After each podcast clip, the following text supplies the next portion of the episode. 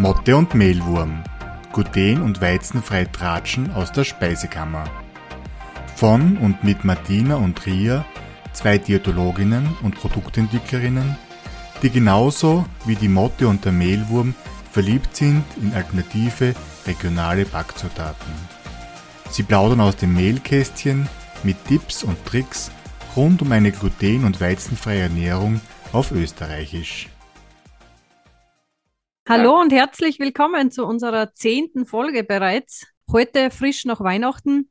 Herzlich willkommen, liebe Ria. Hallo Martina, auch allen Zuhörerinnen und Zuhörern ein schönes neues Jahr 2023. Kaum zu glauben, aber time flies. Wir starten das Jahr wieder mit einem besonderen Special. Wir haben wieder eine Gästin zu Besuch. Wir haben mal spannend, einen Gast da einzuladen, by the way. Uh, bis jetzt haben wir drei Damen, die uns beehrt haben, aber wir freuen uns ganz besonders, dass wir die Tamara heute begrüßen dürfen bei uns. Genau, die ja. unter dem Namen die Zölli-Trophologin bekannt ist, unter dem genau. Insta-Namen. Hallo, ja, liebe Tamara.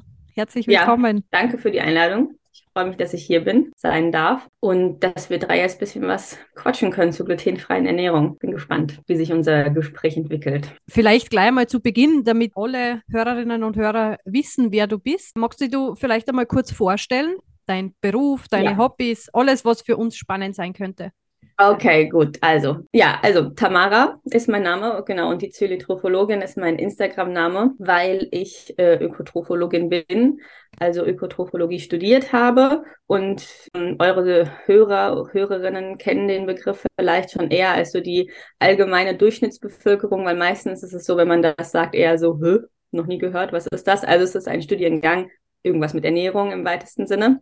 Und ähm, ich bin aber auch Zöli. Ich habe seit äh, 20 Jahren die Diagnose und lebe dementsprechend auch seit 20 Jahren glutenfrei äh, auch wenn ich ähm, in meiner Jugend äh, nicht so ganz äh, stolze Momente hatte, wo ich mich nicht so ganz dran gehalten habe, so typische Rebellion in der Jugendzeit, das ging auch in die glutenfreie Ernährung mit rein, diese Rebellionsphase. Genau, und ansonsten bin ich ja fast ein bisschen neidisch auf euren Wohnort, weil äh, im Herzen gehöre ich nämlich in die Berge. Also ich wäre eigentlich super gerne nach dem Studium nach Österreich ausgewandert, tatsächlich, um mich okay. da irgendwo in den Bergen niederzulassen, weil das einfach meine ganz große Leidenschaft und auch mein ganz großes Hobby ist, einfach in den Bergen zu sein und wandern zu gehen und die Natur da zu genießen. Und ähm, was ich ansonsten noch gerne mache, ist ja so, was man halt gerne macht, irgendwie kochen, backen, äh, mal ein Buch lesen.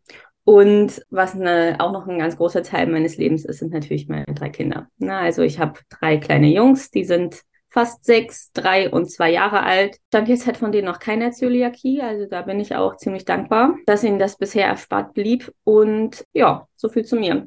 Ich bin online unterwegs, um aufzuklären darüber, dass gesunde Ernährung alltagstauglich sein kann, um zu zeigen, wie es geht, äh, um zu zeigen, was man machen kann. Und ähm, offline mache ich auch Beratungen für Familien mit Kindern und für Zöliakies, also für Neuzölis sozusagen. Genau. Alles klar. Das war ich eine unserer ersten Fragen tatsächlich, ob du auch, also was dein Schwerpunkt ist, aber es, es hast schon sehr schnell beschrieben, dass du sowohl die Kinderernährung als auch klassische glutenfreie Ernährung im Rahmen einer Zöliakie quasi weitergibst und das teilst, deine Erfahrungen ja. und deine Expertise aus dem Studium raus. Ganz genau. Also ich habe lange äh, überlegt, in welche, ich sage jetzt mal Nische, ich mich da reinsetzen soll und konnte mich aber nie entscheiden, weil es einfach echt beides auch mich so persönlich betrifft, ne? Die mhm. Ernährung von kleinen Kindern und die glutenfreie Ernährung ja eh. Und habe dann irgendwann vor ein paar Monaten entschieden, vielleicht muss ich mich ja gar nicht entscheiden, in eine Richtung nur zu gehen, sondern kann einfach beides miteinander verknüpfen. Bisher läuft es sich auch ganz gut an. Glaube ich sofort. Also meine berufliche Station im Krankenhaus hat auch den Fokus mit der Kinderabteilung gehabt. Also sprich, ich habe auch sehr viel im Bereich der Pädiatrie gearbeitet und natürlich ist da ein zwangsläufiger Zöliakie-Thema. Also das wird einfach auch so bald diagnostiziert und das hat man nicht nur im Erwachsenenbereich, sondern tatsächlich auch Kindesalter, wo dann spannender wird, weil genau diese Phasen, wie es das du auch beschrieben hast, dass gerade dann in der Jugend oder auch selbst einem kleinen Kind zu erklären, warum er jetzt nicht mitessen darf beim Kindergartenfreund seiner Jause und so Sachen, mhm. ist natürlich extrem spannend und macht das Leben nicht immer ganz so easy, wie man es gern hätte. Leider nein. Aber dafür sind wir ja auch hier, ne? um einfach ein bisschen zu helfen und äh, Tipps zu geben, auch irgendwie den Alltag zu erleichtern. Absolut. Habe ich das jetzt richtig gehört? Äh, man kann dich quasi auch äh, online zu einer Ernährungsberatung unter Anführungszeichen buchen. Oder hast du, ja. bist du nur stationär aufzufinden? Äh, nee, beides. Also beides. ich meine, seit, seit der Pandemie ist ja eigentlich quasi alles online und ich sehe da auch große Vorteile drin. Besonders für die Zöliakie-Beratungen ist in Person eigentlich schon besser, ähm, meiner Erfahrung und Meinung nach, weil man da auch besonders wenn man die Beratung bei den Patienten zu Hause macht, da einfach die sich in die Küche angucken kann. Man kann da gemeinsam durchgehen, wo sind Kontaminationsquellen und Gefahren. Dieses erste alles auf glutenfrei machen nach der Diagnose, das ist ja ein relativ komplexer Prozess. Und wenn man da einfach mit in die Küche reingehen kann und mitgucken kann und zeigen kann, mhm. das ist schon echt besser, als wenn man nur online sich am Desktop gegenüber sitzt. Aber ähm, es ist halt beides möglich. Und ich finde es schade, wenn man sich selbst so ein bisschen begrenzen würde in, in seiner mhm. Arbeit, in seiner Beratungstätigkeit, zu sagen, ich mache es nur im Präsenz. Weil dann, wie weit fährt man? Ne? Ab nach 50 Kilometern ist eigentlich Schluss, mhm. weiter fährt man nicht. Und ähm, online ist ja quasi weltweit. Rein theoretisch ist man da schon ein bisschen freier und vielleicht auch flexibler, was die Zeiten der Beratungen angeht, etc. Das ist natürlich richtig. Das, das finde ich ganz spannend, vor allem das, was du gesagt hast, mit nach Hause fahren, das anschauen, Kontaminationsquellen ausräumen.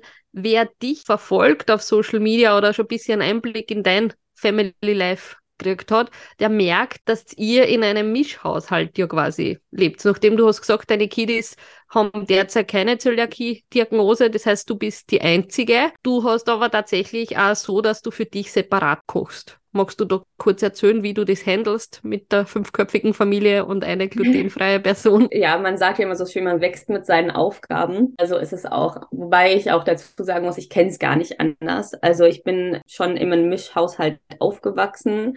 Meine Eltern haben damals auch entschieden, dass sie das trennen werden, unter anderem auch aus finanziellen Gründen, weil mhm es ist nun mal günstiger, eine Person glutenfrei zu ernähren, als in dem Fall früher vier Personen. Genau, das heißt, ich bin damit aufgewachsen und dann ist es auch irgendwie, dann ist es ja auch ganz normal, diese Sachen, auf die man dann zu achten hat, dass man halt nichts äh, irgendwie verkrümelt, ob das jetzt die Marmelade ist oder der, keine Ahnung, andere Brotaufstrich und ähm, die Schwämme, die Handtücher, dass man das alles äh, regelmäßig wäscht und da einfach so ein bisschen eine ähm, Bewusstsein für hat, das, das kenne ich gar nicht anders. Und ich denke, das hat es mir schon sehr erleichtert, dass jetzt mit vielen kleinen Kindern und auch insgesamt einer Person mehr gut handeln zu können. Ich muss sagen, es läuft wirklich gut und ich bin super überrascht, wie viele die Kleinen da auch schon mitschneiden. Also wir, wir sind da auch schon von Anfang an, als sie noch nicht sprechen konnten, immer in der Kommunikation gewesen.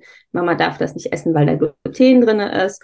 Und das ist für sie einfach ganz normal, dass sie darauf achten, dass sie eben, wenn sie sich was nehmen, das, wir nennen das immer verkrümeln, weil das bisschen mhm. einfacher ist als kontaminieren äh, auszubrechen für ein kleines Kind. Und das klingt auch irgendwie ein bisschen niedlicher, das zu verkrümeln, dass sie da einfach darauf achten, das nicht zu tun, dass sie da einen neuen Löffel nehmen. Oder die, äh, meine älteren Kinder, die wissen auch schon, ältere Kinder, ist ja immer noch jung mit fast sechs Jahren, die wissen auch schon, dass sie nicht einfach ähm, irgendwas auf meinen Teller drauflegen von ihren Sachen, weil sie das nicht essen wollen. Hier, Mama, will ich nicht, sondern dass sie da einfach ein bisschen achtsam sind was jetzt so das ganz konkrete Kochen angeht, würde ich mir wünschen, ein größeres Kochfeld zu haben. Also wir haben dieses klassische 60er Kochfeld und da sind die mhm. Nudeltöpfe manchmal schon sehr dicht aneinander. Aber ähm, mit so einem 80er könnte man die so ein bisschen weiter auseinander machen, aber dann muss man halt einen Topfdeckel drauf machen und gucken, dass es nicht überkocht.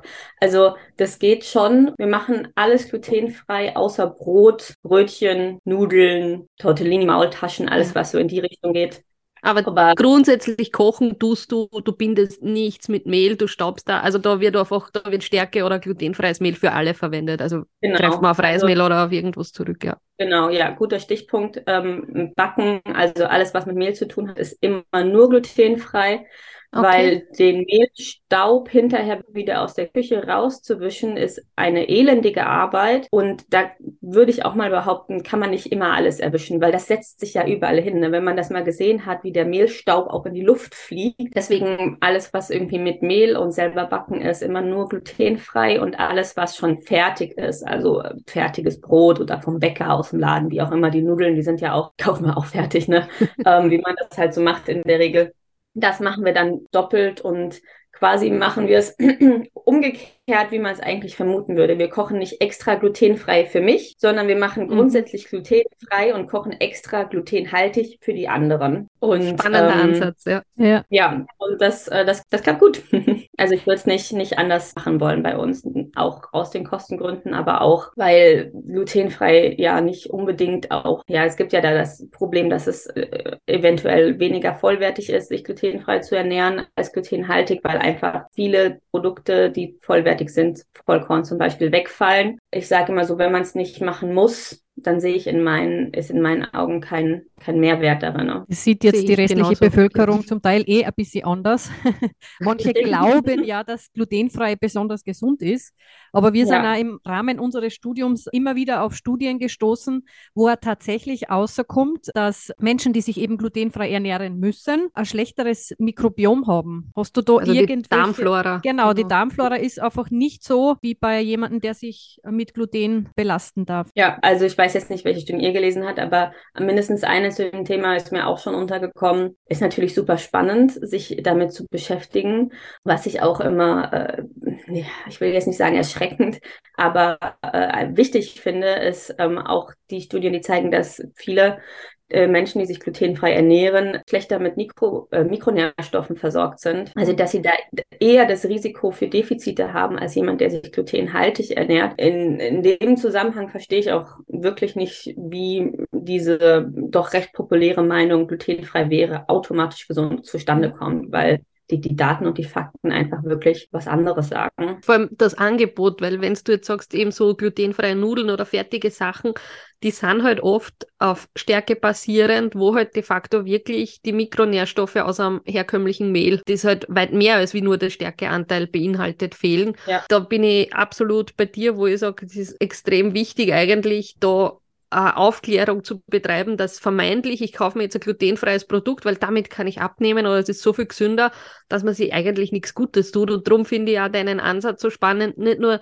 die finanzielle Seite vom Mischhaushalt, sondern auch wirklich, um zu sagen, meine Kinder will ich aber anders versorgen, als wie mit, ich sage das gerne überspitzt, mit Stärke und Tapetengleister, was als Verdickungsmittel halt oft drinnen ist.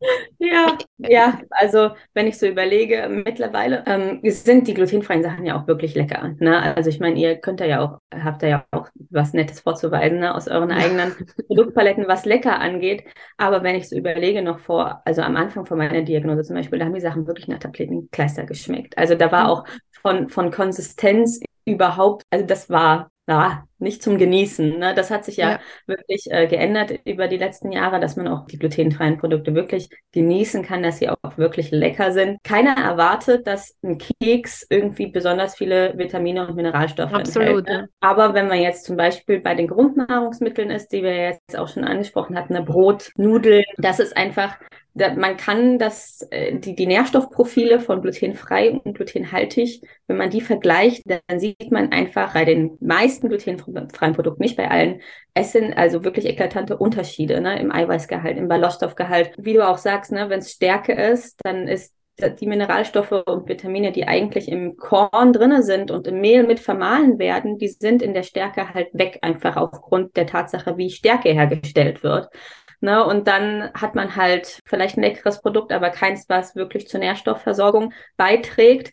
Und wenn man das nicht weiß, und nicht weiß, wie man das entsprechend kompensieren, kompensieren oder einfach ergänzen dann kann, ja. Dann ähm, kann es halt langfristig auf alle Fälle zu Nährstoffdefiziten führen. Und deswegen finde ich es auch immer so wichtig zu sagen, es reicht eigentlich nicht glutenfrei zu essen. Und damit meine ich nicht das Kontaminationsthema, was ja für Zölis immer noch dazukommt, sondern man darf nicht einfach das Gluten weglassen, sondern man muss es das auch entsprechend ersetzen. Und das gilt aber auch für ne, jede Ernährungsform, wo irgendwas weggelassen wird. Ja. Ob das jetzt bei einer anderen Unverträglichkeit ist oder ob das jetzt bei vegetarisch-vegan ist, man lässt etwas weg, viele Lebensmittelgruppen, ein paar Lebensmittelgruppen werden weggelassen. Und das, was diese Lebensmittelgruppen eigentlich in der Ernährung liefern, das muss halt woanders herkommen. Und wenn man weiß, wo man das anders herkriegen kann, dann steht da auch wirklich, äh, ist es nicht unmöglich, glutenfrei gesund zu sein. Das wäre ja wirklich eine Katastrophe sonst für uns, aber man muss eben wissen, wie, genau. Das heißt, die vollwertige Ernährung ist bei der glutenfreien Ernährung noch viel wichtiger, also auf das zu achten. Genau,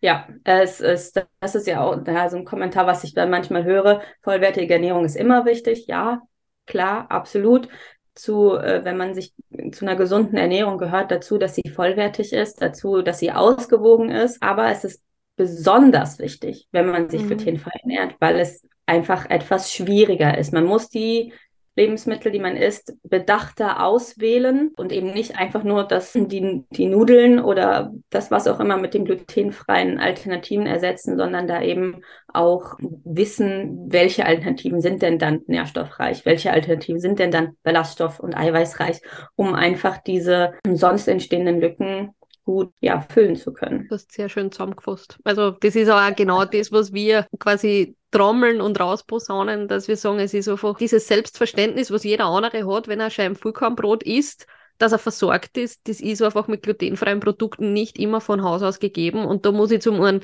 schauen, was ist drinnen und zum anderen, okay, da ist weniger davon drin, wie kann ich das Ganze ausgleichen? Und da sind wir natürlich sehr dankbar, dass es Menschen gibt wie dich, die das dann tatsächlich auch in der Beratung tun, weil natürlich ist das eine, eine Diagnose zu erhalten vor der Zöliakie, damit umzugehen und einmal eben, wie du sagst, das Thema Kontamination, wie funktioniert überhaupt eine glutenfreie Ernährung und im nächsten Step braucht es aber die schöne Versorgung, eine ausgewogene Ernährung und wie geht das dann?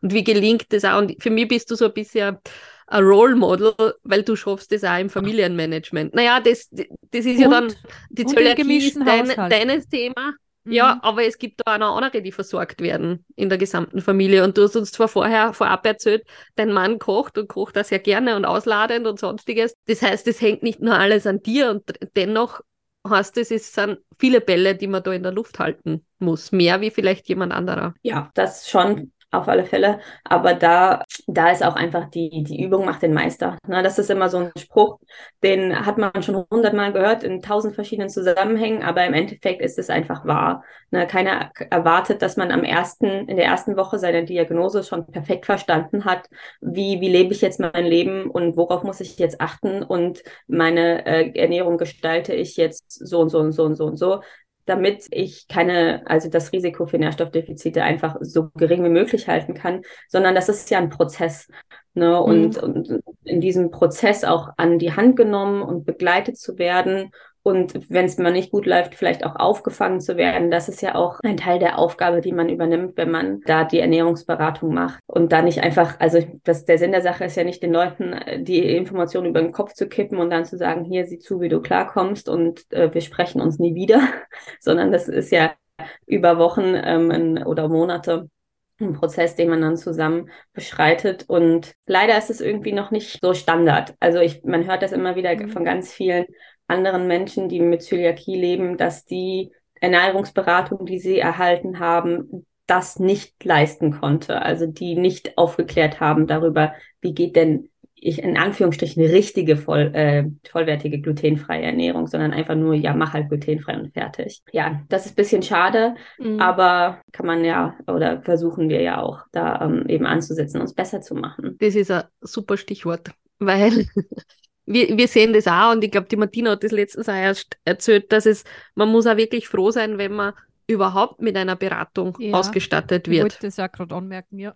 Bei uns ist das nicht mhm. immer so in Österreich, vor allem wenn man die Diagnose vielleicht nicht im Krankenhaus kriegt. Ja. Da gibt es immer wieder welche, wo dann der Hausarzt, also bei uns der niedergelassene Arzt sagt, ja, Gluten weglassen, eine Liste mitgeben, wo Gluten drinnen ist und quasi viel Glück und mhm. nächsten Mal so in die Richtung. Ja, genau, das ist genau das, was ich meinte und das ist halt genau das, wie es wirklich nicht laufen sollte. Und das finde ich aber auch, äh, die jetzt Ende letzten Jahres, ach meine Güte, die Zeit vergeht so schnell, ist jetzt echt schon fast ein Jahr her, da ist ja die neue Leitlinie zur Behandlung von Zöliakie rausgekommen. Mhm. Ich weiß jetzt nicht, inwiefern die für Dach rausgekommen ist oder nur Doch, für ja ja, ne? ja. Dachte mhm, ich ja. nämlich auch. Und da steht ja explizit drin, dass dem Patienten, der Patientin eine Ernährungsberatung empfohlen werden soll, dass sie da auch die entsprechenden, den entsprechenden das Zettelchen für kriegen, dass das dann auch von der Krankenkasse mit äh, übernommen wird. Und da wird ja wirklich explizit betont die Wichtigkeit, ja. dass das betreut stattfindet, diese, diese ich sage immer gerne, es ist ja nicht nur eine Ernährungsumstellung, sondern es ist ja auch eine Lebensumstellung, weil man hat eben das Thema Kontamination, man hat eben das Thema Auswärtsessen, man hat das Thema in der Mensa, in der Schule, in der Kantine, auf der Arbeit, wie mache ich Urlaub, was kann ich, wo kann ich einkaufen, worauf muss ich und so weiter und so fort. Also es betrifft ja wirklich fast alle Seiten des Lebens. Absolut. Und da dann nur von der Ernährungsumstellung zu sprechen und jetzt ne, das beste Beispiel, einfach nur eine Liste in die Hand gedrückt zu mhm. kriegen und hier ist halt glutenfrei. Das ist, es ist eigentlich schon fast eine Frechheit. Ja. Ähm, und wenn man nicht äh, irgendwie so verzweifelt drüber lachen würde, dann könnte man auch einfach drüber weinen. Und das Problem ist ja oft, wenn das dann an Patienten oder Patientin betrifft, dass die den Ernst der Lage dann auch vielleicht gar nicht so verstehen, wo eben die ganzen Kontaminationen zu Hause passieren können. Da vielleicht noch, wie siehst du das, wenn jetzt so eine Person, ich habe da eine spezielle im Kopf, die sich dann auch, auch nicht traut, Nein zu sagen, eben wenn irgendwer was kocht oder was backt für die Person. Wie ist es, mhm. wenn ich jetzt als Nicht-Betroffene, ich habe auch keinen glutenfreien Haushalt was backe für jemanden, der sich glutenfrei ernähren muss. Schaffe ich das denn überhaupt, wenn ich mich bemühe? Ja, ja das ist schaffbar. Okay. Ähm, da gibt es einfach im Endeffekt, ich mache das bei meinen äh, Patienten innen so, dass ähm, ich denen eine, im Prinzip eine Checkliste gebe und ähm, diese Checkliste können sie dann weitergeben an ihre Familienmitglieder und an ihre an den Freundeskreis, äh, wenn sie halt irgendwas zubereiten wollen, glutenfrei. Und da sind halt die wichtigsten Punkte drauf, die abgehakt werden müssen, bevor mhm. man sagen kann, das Produkt ist sicher, kontaminationsfrei, glutenfrei.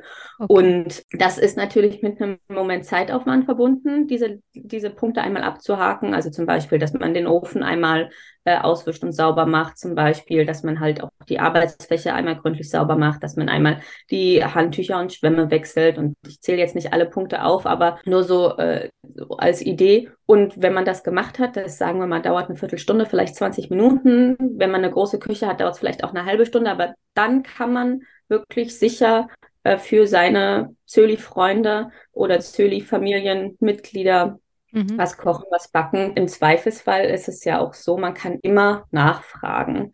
Also ich kenne eigentlich niemanden mit Zöliakie, der genervt ist, wenn eine Nachfrage kommt, du kannst du mal gerade die Zutatenliste durchlesen, ist das wirklich glutenfrei? Oder mhm. wenn ich das jetzt so und so mache, ist das dann für dich in Ordnung? Sondern eigentlich, alle, die ich kenne, sind darüber froh und dankbar, weil sie dann auch einfach wirklich dieses Gefühl der Sicherheit haben können. Und das ja. ist wirklich, ja, das ist halt super viel wert, wenn man was essen kann und sich sicher damit fühlen kann, weiß, dass es sicher glutenfrei ist. Genau, es gibt also ein paar Dinge, die muss man vorbereiten, dann ein paar Sachen darf man benutzen, zum Beispiel den Handmixer, mhm. den dürfte man nicht benutzen fürs glutenfreie Backen wenn der glutenhaltig schon benutzt wurde vorher, weil das ähm, der Mehlstaub sich im Mal, also hier im Motor festsetzt. Und wenn man dann was mixt, dann rieselt das wieder mhm. runter in den Teig. Es gibt da auch Videos zu, wo die so einen Mixer mal auseinandernehmen und zeigen, wie viel Milchstaub sich tatsächlich in so einem äh, Motor festsetzen kann. Genau, und da gibt es eben diese paar Punkte, die man beachten muss. Und das kann aber jeder in seinem Haushalt machen. Ja, sehr cool. Also man sollte doch immer nur Sachen dann nehmen von Menschen, die ich einmal quasi informiert habe, wie sie mit mir oder mit meinem Essen umgehen sollen. Im besten Fall schon, ja. weil es ist ja immer dieses, ähm, dann kommt es ein bisschen darauf an, warum esse ich glutenfrei. Ne? Esse ich glutenfrei, ja. weil ich Zöliakie habe oder esse ich glutenfrei, weil ich eine andere Form von Unverträglichkeit habe. Und dann, ähm, da sind ja so ein bisschen diese Toleranzgrenzen. Ne? Wie, viel Gluten, wie viel Gluten darf ich essen? Ne? Und als Mensch mit Zöliakie ist das halt nichts. Man kann sich einfach nur sicher sein, dass es kontaminationsfrei, glutenfrei ist, wenn die Person, die das zubereitet hat, halt einmal, ich sag mal, aufgeklärt wurde. Worauf mhm. gilt es denn zu achten? Und einfach nur, ja, das ist, das ist glutenfrei, weil es wurde glutenfreies Mehl verwendet, aber äh, es wurde in der Kuchenform gebacken, die verkrümelt ist, aber es wurde mit dem Handmixer verrührt, der, äh, wo der Mehlstoff sich schon drinnen abgesetzt hatte. Aber es wurde, keine Ahnung, Lebensmittelfarbe verwendet, wo ähm, Weizenmehl drin ist und es wurde vergessen, auf die Zutatenliste zu gucken. Und so summieren sich halt schnell diese ähm, Krümelfaktoren mhm. und dann denkt man, es wäre glutenfrei, weil man hat ja glutenfreies Mehl benutzt, aber man hat eben diese ganzen anderen Aspekte nicht bedacht, außer Acht gelassen, nicht gewusst. Und ähm, somit ist es dann im Endeffekt eigentlich nicht mehr glutenfrei. Und da, ähm, ja, wenn man da sicher sein will, sollte man das nur von Menschen essen, die sich da auch einmal mit auskennen. Das, ja, kann ich nur unterschreiben. Auch was du gesagt hast mit, es geht darum, den Personen die Sicherheit zu geben. Also einfach zweimal mehr drüber geredet als einmal zu wenig. Macht in dem Fall auf jeden Fall Sinn. Du machst ja das zum einen, wie du schon erzählt hast, in deiner eigenen Beratungstätigkeit, sei es online oder in Präsenz. Aber du machst auch noch was ganz anders Spannendes. Ich mag jetzt viel mehr hin. Es gibt ja nicht nur die, die Zöliakie, sondern es gibt einfach viele verschiedene Unverträglichkeiten. Ne? Wie du schon richtig erwähnt hast, es gibt halt auch einfach da, überall wo ich was weglassen muss, kann es sein, dass ein Defizit entsteht und es geht darum, wie kann ich das ausgleichen oder wie mache ich das praktisch, dass ich trotzdem auf eine ausgewogene, vernünftige Ernährung hinkomme. Und im Februar gibt es wieder einen Event, wo das ganze Thema sein wird. Magst du vielleicht kurz Nein. anteasern, was du da auch zur Verfügung stellen wirst an deinem Wissen und Expertise? Ja, im Februar, also Ende Februar vom 24. bis 26. um genau zu sein. Da wird wieder das Free from Hero Festival stattfinden. Der Gedanke hinter dem Festival ist so ein bisschen, jeder Mensch, der sich frei von, also free from etwas ernährt, und wir haben jetzt lange über glutenfrei gesprochen, aber es gibt ja auch noch laktosefrei, histaminarm, pflanzenbasierte Ernährung etc ist ein Held, weil auf etwas zu verzichten in, der Ernährung, haben wir auch darüber gesprochen, ist nicht immer einfach. Das heißt, wer das schafft, wird dadurch zum Helden, ist also ein Free from Hero. Und wir haben ein ganzes Festival über ein ganzes Wochenende äh, eben für Menschen, die auf etwas verzichten in ihrer Ernährung, wo es eben genau darum geht wie kann ich meinen Alltag rocken, wie kann ich sorgenfrei und sicher meine frei von Ernährung gestalten, kann ich auch, also es gibt da ähm, eine, eine bunte Mischung an, an Informationen. Es gibt äh, Experten, die in, in Vorträgen ihr, ihr Wissen teilen. Es gibt auch Hersteller, die ihre Produkte vorstellen und auch so ein bisschen einen Blick hinter die Kulissen vielleicht zulassen. Dann gibt es auch die Möglichkeit, sich auszutauschen mit anderen Heroes, äh, also Networking zu betreiben. Einfach diese, nicht nur das, was man im Lehrbuch lesen kann, sondern auch ein bisschen dieses Wissen, was darüber hinausgeht. Das kriegt man da präsentiert, findet alles online statt. Da sind wir wieder bei dem Thema, das geht auch über die Ländergrenzen hinaus, die, die Teilnahmemöglichkeit. Genau, dieses Jahr ist es ein bisschen anders als in den letzten Jahren. Also für diejenigen, die das Festival schon kennen, gibt es auch was Neues. Und zwar ist am Sonntag der Tag dafür reserviert, ähm, tiefer in ein Thema einzusteigen. Also da wird es drei verschiedene Themenbereiche geben. In diesen drei ähm, Tracks ähm, sind jeweils drei Intensivworkshops, wo man wirklich quasi einen Köpfer in die Thematik reinmacht und richtig tief eintaucht, mit richtig viel Wissen und auch Mehrwert dahinter herausgehen wird. Ähm, zusätzlich gibt es am Freitag, an dem 24. einen ganzen Tag für Ernährungsfachkräfte, die ähm, eben ihre Patientinnen noch besser beraten wollen mit dem neuesten Wissen, was man so haben kann in Sachen frei von Ernährung. Und da seid ihr ja auch mit dabei. Ganz genau. Richtiger also Pflichttermin, also, wenn man mit ja. dem Thema zu tun hat. Also wir sind zum einen schon wieder gespannt, was andere Experten berichten und heuer dürfen auch wir unser Fachwissen mit anderen Experten teilen und das finden wir natürlich immer wieder sehr spannend. Vor allem, du hast das vorher so schön gesagt, es geht ja nicht nur darum, oder die Martina hat gesagt, eine Liste rauszugeben, was geht, was geht nicht, also was ist glutenfrei, was nicht, oder nicht nur die Kontaminationsthemen, sondern es ist für beratende Personen, so wie wir eigentlich aus der, aus der Ecke, wo wir herkommen, ist es auch immer extrem hilfreich, wirklich dann auch praktische Tipps mitzunehmen, die man den Betroffenen weitergeben kann, weil genau das macht die Umsetzung viel leichter als wie irgendwie eine Liste, das darfst du, das darfst du nicht. Und darum können wir dieses Festival auch nur wärmstens empfehlen, nicht nur, weil man uns auch dort kennenlernen kann, sondern weil dort wirklich auch für andere Experten sind und auch für Betroffene. Also es ist eine schöne bunte Mischung, wo sowohl die Ernährungsfachkraft als auch Betroffene was davon mitnehmen können, von Backworkshops bis aktuelle Studienlage zu verschiedenen Themen und wie du so schön gesagt hast, dieses Austauschen untereinander, was extrem wertvoll ist, weil man zum einen auch wirklich, wie machst du das, wie löst du das? Da kann man einfach extrem viel lernen und sich abschauen und mitnehmen. Absolut, absolut. Das ist ja, also klar, man, man, man, wenn man das Glück hat, eine gute Ernährungsberatung zu haben, dann ist man ausgerüstet mit dem, was man wissen muss. Aber es ist ja so, dass jeder Mensch und jedes Leben anders ist. Ne? Und manche haben Kinder, manche haben keine Kinder. Die Kinder sind vielleicht selber diejenigen mit Zöliakie, die sind in einem unterschiedlichen Alter, je nach Alter sind da unterschiedliche Umstände etc. etc. Sich da durchzuwuseln durch diese ganz individuellen Umstände, da fühlt man sich halt auch schon mal schnell so ein bisschen ja alleine und auch überfordert. Und da ist es super wertvoll, wenn man sich einfach mit anderen austauschen kann, die vielleicht in einer ähnlicheren Situation sind, als es die eigene beratende Ernährungsfachkraft ist. Und da einfach mhm. wirklich die Tipps des Alltags mitbringen können und einfach schon mal das selber schon gemacht haben und da einfach auch mal ein bisschen einen an die Hand nehmen können. Und es ist ja auch immer schön, wenn man einfach mit Gleichgesinnten sich austauschen unterhalten kann. Und das ist jetzt das ist ja nicht exklusiv für Fry von Ernährung, sondern das ist ja auch, wenn man ein Bücherwurm ist, dann freut man sich ja auch, sich mit einem Bücherwurm zu unterhalten, weil man einfach dieselbe Leidenschaft und dasselbe, dieselben Interessen hat. Und so ist das ja dann auch, wenn man sich mit anderen äh, Freeform Heroes austauscht, die, die kennen einfach so die Struggles des Alltags. Da versteht man sich zum Teil auch ohne Worte, weil man es einfach weiß, weil man es einfach kennt aus dem eigenen Leben. Ja, genau. Also wir freuen uns auch schon wahnsinnig und es ist ja jetzt auch nicht mehr weit bis dahin. Das stimmt. Martina, ich ja. darf dich bitten, dass du wieder in die Shownotes die ganzen Links dazu reinpackst, Natürlich. damit die Hörerinnen und Hörer auf einen Klick sich da noch näher informieren können. Mhm, und ich. das ist ja, das Festival ist ja nur ein Part von dem Ganzen. Diese Free From Heroes, die leben ja ein ganzes Jahr. Also es ist ja nicht nur so, dass da einmal im Jahr das Festival ist, sondern da passiert auch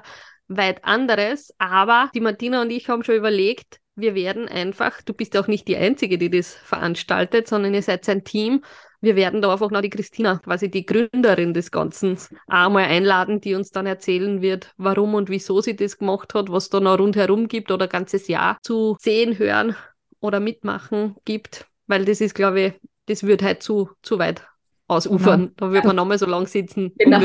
da kann man so lange drüber sprechen. Aber ja, genau. Also ich bin seit September jetzt mit im Team und äh, unterstütze tatkräftig, abgesehen von dem Fachwissen, was die ähm, vollwertige glutenfreie Ernährung angeht, vor allen Dingen im Social Media Bereich. Mhm. Aber ähm, Christina ist, die ist die Chefin sozusagen. Und, äh, genau, wie du schon gesagt hast, die Gründerin und the brain hinter allem. Genau. Das finde ich persönlich so schön, wenn es gelingt in der Praxis, dass man eben die Betroffenen, also die, die wirklich von der äh, Erkrankung oder von der Ernährung betroffen sind, zusammenholt, aber auch das Wissenschaftliche nicht ganz außer Acht lässt. Es gibt immer wieder so äh, unter Anführungszeichen Selbsthilfegruppen, die vergessen das Wissenschaftliche im Hintergrund, die neuesten Studien, wirklich die Empfehlungen, die Hand und Fuß haben und die, die geraten dann auf irgendwie auf eine schiefe Bahn, weil sie nur das äh, aus eigener Erfahrung weitergeben. Das ist extrem wichtig, aber gerade bei Freeform gefällt mir das so gut gut, weil wirklich die Betroffenen am Platz finden, äh, die Experten finden am Platz und das kann nur gut kombiniert werden. Absolut. Das ist, ja, genau. Wir haben jetzt schon gesagt, Erfahrungswissen ist super wichtig, aber es ist eben nicht das Einzige. Ne? Und Fachwissen ist das, was unbedingt äh, auch unerlässlich ist und einfach diese Kombination aus beiden, dass es da nicht nur darum geht, ähm, hör mal, wie machst du das denn, sondern auch, okay, pass mal auf, was sagt denn die Wissenschaft dazu? Und einfach diese Kombination aus beiden, das findet man da äh, bei Free From Hero an, an jeder Ecke. Das ist ja auch eine Sache, die ich in mir als Person sozusagen ganz gut vereine, weil ich eben einerseits das Studium habe und andererseits aber auch selber als Free From Hero lebe. Und ähm, genau, aber dieses, das ist so ein Grundkonzept, was äh, der Christina auch sehr wichtig ist, immer auf, auf wissenschaftlich einem, einem soliden Fundament zu stehen und eben nicht so aus der Luft gegriffene Empfehlungen weiterzugeben, sondern da auch wirklich fachlich und sachlich zu sein, aber eben auch die Alltagstauglichkeit und die Erfahrungswerte nicht äh, zu vergessen, weil die eben auch, es muss einfach eine Kombination aus beiden sein. Das eine ohne das andere funktioniert langfristig nicht. Was mich jetzt nur interessieren würde, ist für die ganzen Praktiker und Praktikerinnen, die uns so zuhören, hättest du noch drei Tipps, wie man die glutenfreie Ernährung gut in den Alltag integrieren kann. Vielleicht ja, in Verbindung mit Kindern. Ja, äh, ich wollte jetzt tatsächlich auch mit Blick auf die Zeit sagen, zum Abschluss würde ich gerne noch ein paar praktische Tipps mit an die Hand geben ja. und nicht, äh, und jetzt hast du das schon von dir aus gefragt. Cool. Ähm, ja, also auf alle Fälle mein, mein äh, mit der liebste Tipp und auch wirklich super einfach umzusetzen für eine vollwertigere glutenfreie Ernährung ist Reis ersetzen. Und zwar ist ja Reis bzw. Reisstärke ganz oft Basis von glutenfreien Produkten. Aber Reis als ganzes Korn ist ja auch oft eine Sättigungsbeilage, einfach bei Mahlzeiten. Und äh, jetzt ist Reis aber eben von Natur aus schon nicht das nährstoffreichste Getreide, das es so gibt. Und als Reisstärke schon mal gerade gar nicht. Und auch als Vollkornreis man denkt immer, okay, es ist Vollkorn, das wäre so viel nährstoffreicher, aber im Vergleich zu anderen Getreiden stinkt selbst der Vollkornreis immer noch ab. Das heißt, wenn man jetzt einfach bei seinem Mittagessen oder Abendessen öfter mal dran denkt, dass man den Reis ersetzt, zum Beispiel durch Quinoa, zum Beispiel durch Buchweizen, zum Beispiel auch wenn man das verträgt, ähm, durch glutenfreien Hafer, zum Beispiel auch durch Amaranth, also durch eher diese Hirse, Hirse ist auch noch ein super Kandidat. Jetzt fällt mir gerade das Wort mit Pseudogetreide. Durch ähm, diese glutenfreien Pseudogetreide, die es gibt, weil die sind wirklich Nährstoff Bomben. Also es gibt ja auch immer diesen Begriff Superfood, ne, wo ja dann auch oft so, ich sag mal, neumodische Lebensmittel mit bezeichnet werden. Aber diese Pseudogetreide oder Getreide, die haben den Titel Superfood wirklich verdient, weil die strotzen an Mikronährstoffen, die sind eiweißreich, die sind ballaststoffreich. Wenn man Reis gerne isst, klar ist Reis, aber ist vielleicht jedes zweite Mal statt dem Reis ein anderes äh, glutenfreies Getreide, eben zum Beispiel die ich gerade aufgezählt habe, weil die viel mehr Nährstoffe mit sich bringen. Und das ist wirklich so einer meiner liebsten Tipps, weil es so einfach umsetzbar ist. Mhm. Das ist, ob man jetzt den Reis kocht oder das Quinoa oder die Hirse kocht, das, das macht keinen Unterschied so. Aber äh, im, im Aufwand oder im Kochprozess, aber ähm, in der Ernährung macht es halt einen großen Unterschied. So, das äh, ist so mein, mein liebster Tipp.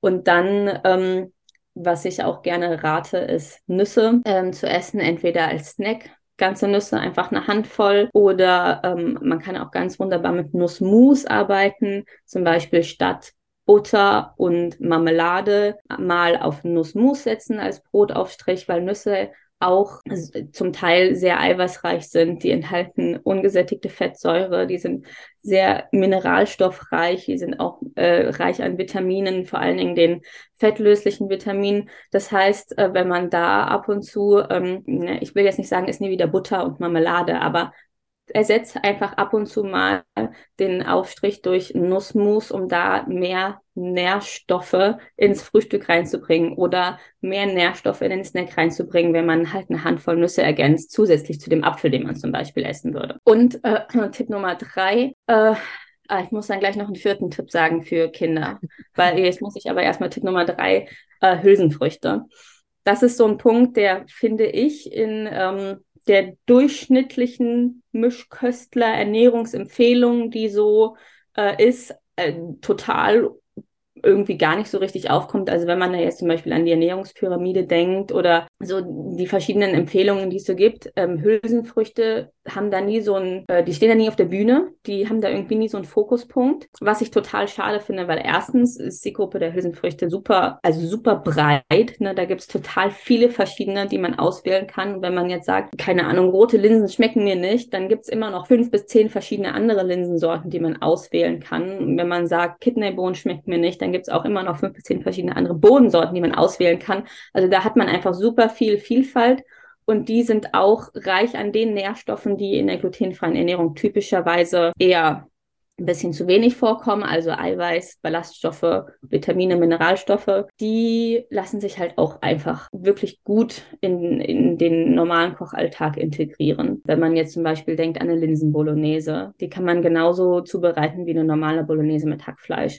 Oder wenn man jetzt zum Beispiel denkt an eine Gemüsepfanne, dann kann man einfach eine Dose Kichererbsen aufmachen und die da noch mit reinschmeißen. Also das muss nichts, ähm, das lässt sich so gut in den Alltag und in den Kochalltag, wie er schon stattfindet, integrieren, ohne dass man da großartig neu denken und neu die Abläufe neu konzipieren muss, sondern es ist eher so ein bisschen der Ansatz, etwas hinzuzufügen zu dem, was man eh schon hat oder macht, anstatt die, äh, das Rad neu zu erfinden. Na klar, man muss es einmal einkaufen und wenn man jetzt Zöliakie hat, dann muss man bei den Hülsenfrüchten auch darauf achten, dass sie glutenfrei gekennzeichnet sind, beziehungsweise dass man sie verliest, äh, also einmal auf der Arbeitsplatte auskippt, guckt, ob da irgendwo fremde Getreidekörner drin sind und das dann aussortiert und dass man die auch einmal abwäscht, bevor man sie kocht. Also es sind noch ein paar Schritte, die man bedenken muss, aber grundsätzlich lässt es sich gut in den Küchenalltag integrieren. Und jetzt muss ich noch kurz überlegen, ein Tipp speziell für Klis, Smoothies.